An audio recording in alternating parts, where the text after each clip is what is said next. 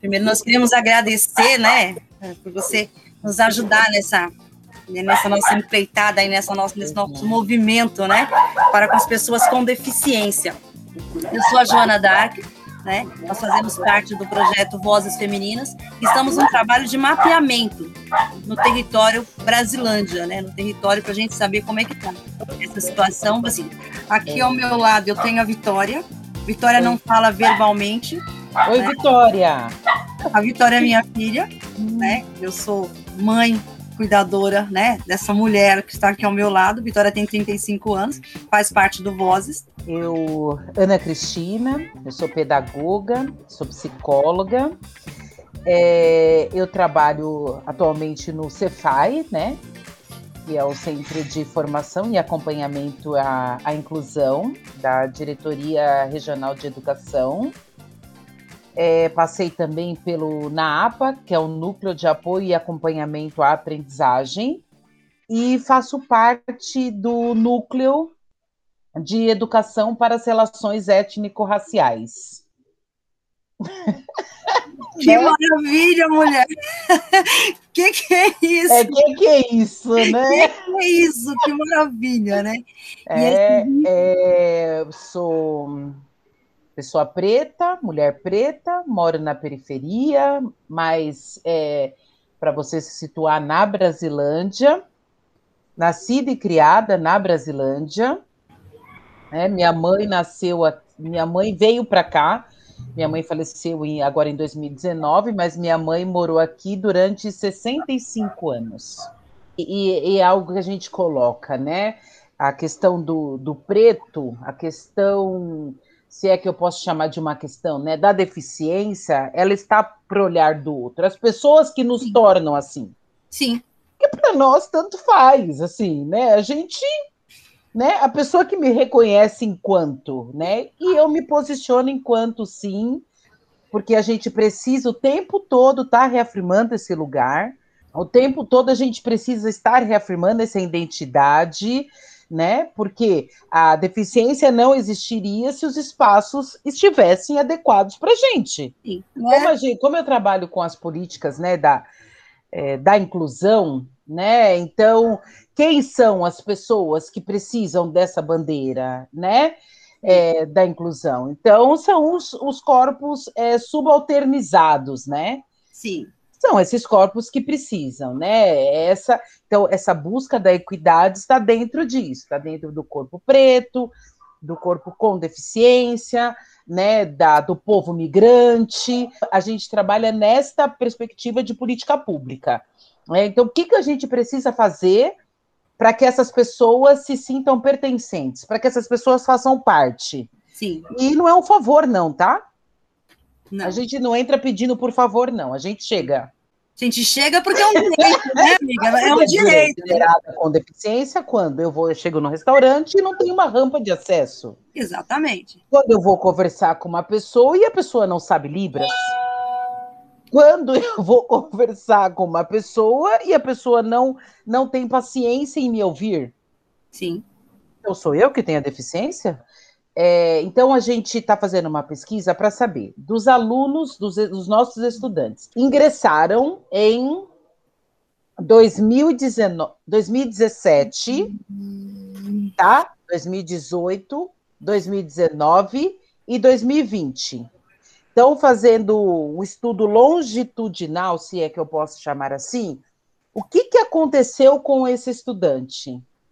Então, a Maria entrou lá em, 2019, em 2017 na escola, no município. É, ela entrou, vamos supor, no sexto ano, tá?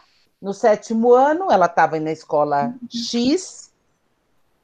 2017, 2018 ela estava na escola Y, né? e assim sucessivamente, certo? Sim. E quando ela vai para o estado, o que, que acontece com a Maria? Tá? Então, a ideia é a gente entender. Então, são várias perguntas que a gente vai fazendo dentro dessa pesquisa. Primeiro, é, a gente a está associando é, a questão da raça, cor, raça, é, etnia, né? Questão da etnia, idade, série, evasão escolar. só que a gente ainda não pode afirmar se de fato evadiu. Porque, por exemplo, quando ele sai da nossa base de dados, não necessariamente esse estudante não pertence mais à rede. Pode ser que ele mudou de estado, por exemplo. Então, o que eu posso dizer, ainda não, tá? Porque a gente ainda está em fase de pesquisa. Sim. É que ele ou ele está ou ele não está nas nossas escolas.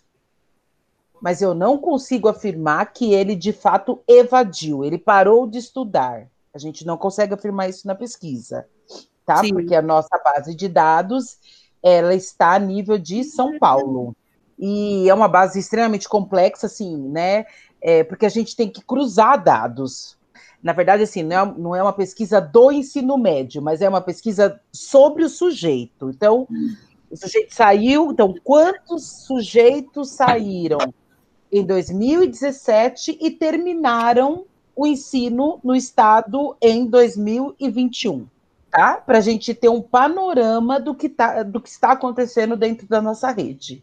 Porque são essas perguntas que eu quero saber também, né? Então, assim, é, está para deficiência, essa deficiência está para a questão da, de qual raça, que está para a questão de qual idade, e percebe os cruzamentos que, que vão Sim. acontecendo?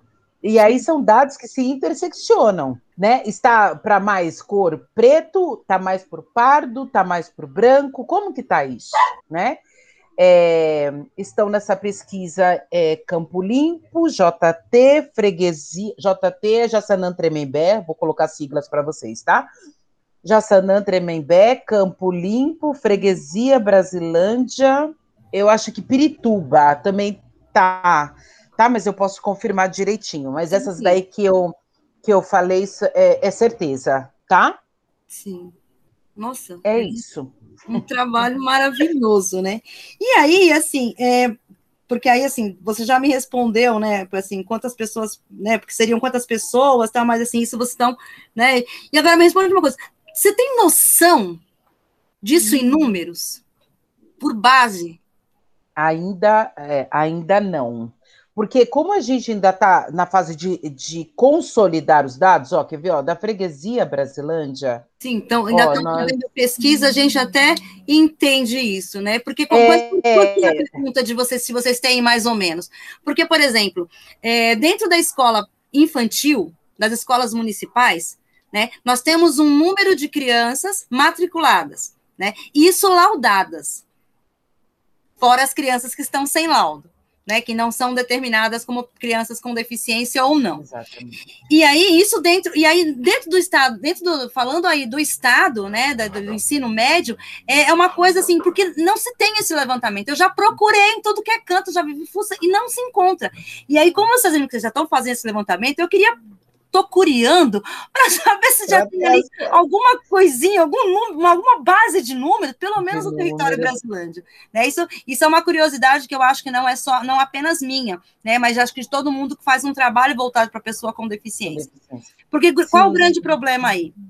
Enquanto se é criança, né, a gente sabe que tem o âmbito escolar, né, tem as terapias, e quando se é adulto, quando se passa, pra, que tem que ser ali né, para a fase do ensino médio, eles não vão né, à escola e também não tem nada para se fazer no território.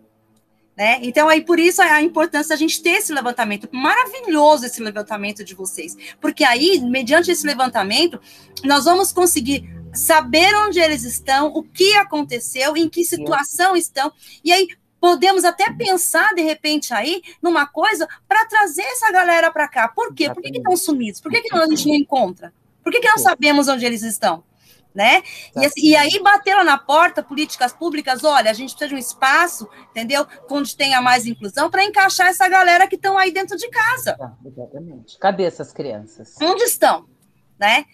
A escola, a, a unidade escolar, é o reflexo de uma sociedade, né? Então, é, o tempo todo a gente a gente busca formações é, para lidar com essa população. Então, assim, eu acredito muito é, nessa potência do nosso educador. Eu acredito de verdade. E nas itinerâncias que eu faço, né, enquanto, enquanto, enquanto Cefai, porque o nosso trabalho é itinerante, é dentro das escolas é, eles buscam muito apoio. Então, Ana, olha, eu estou com, com um estudante aqui que é, sofre violência, enfim, tem um comprometimento neurológico, tem uma deficiência intelectual. Quais são as perspectivas que a gente pode trabalhar com ele pedagogicamente? E a rede de apoio tem se articulado muito também. É, CAPES, CREAS, CRAS, essa rede a gente vem buscando muito esse trabalho, tá?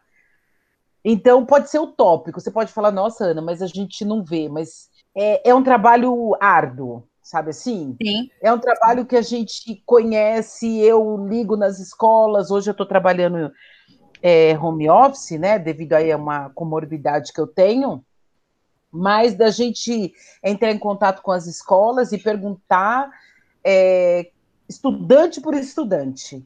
Sim. E o professor te contar. Olha, esse daqui, o pai está vindo, a mãe está vindo, e a gente está fazendo esse trabalho, esse daqui não está vindo, e a gente já está fazendo busca ativa, a gente já está mandando telegrama, porque a gente não vai perder esse estudante. Então, dentro do Cefai, esse trabalho é muito forte, tá?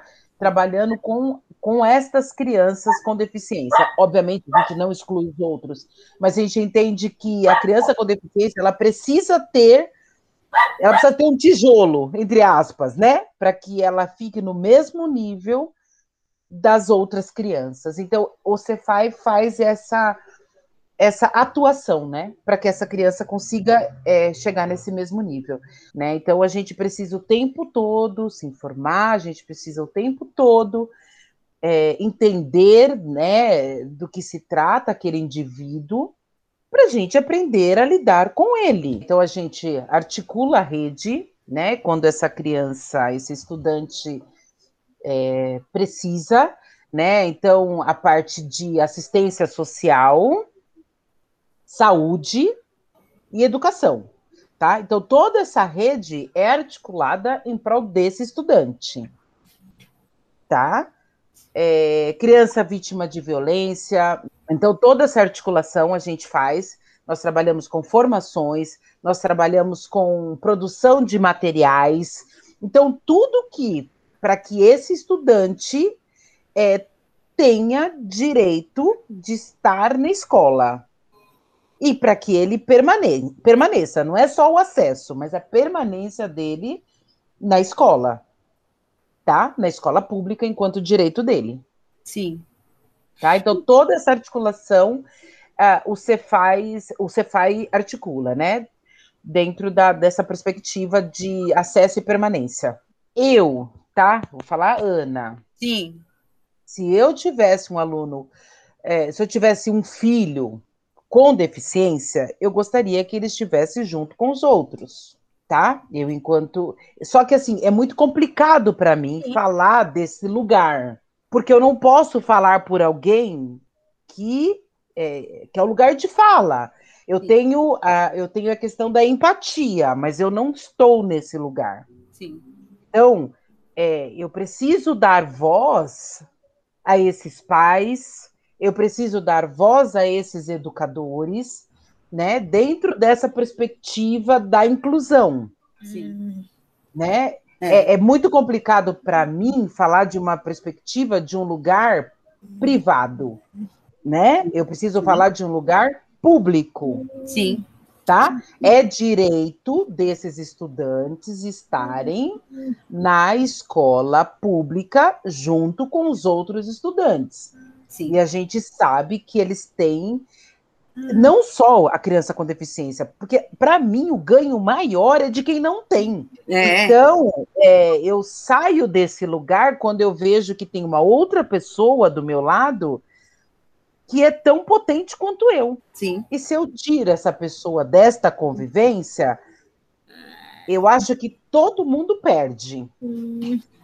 É uma escolha. É, mas o né? interessante é. fala, olha, de fato, eu fui uma instituição e tem todo uma, né, um aparato lá, bem melhor, mas eles precisam opinar, Sim. né?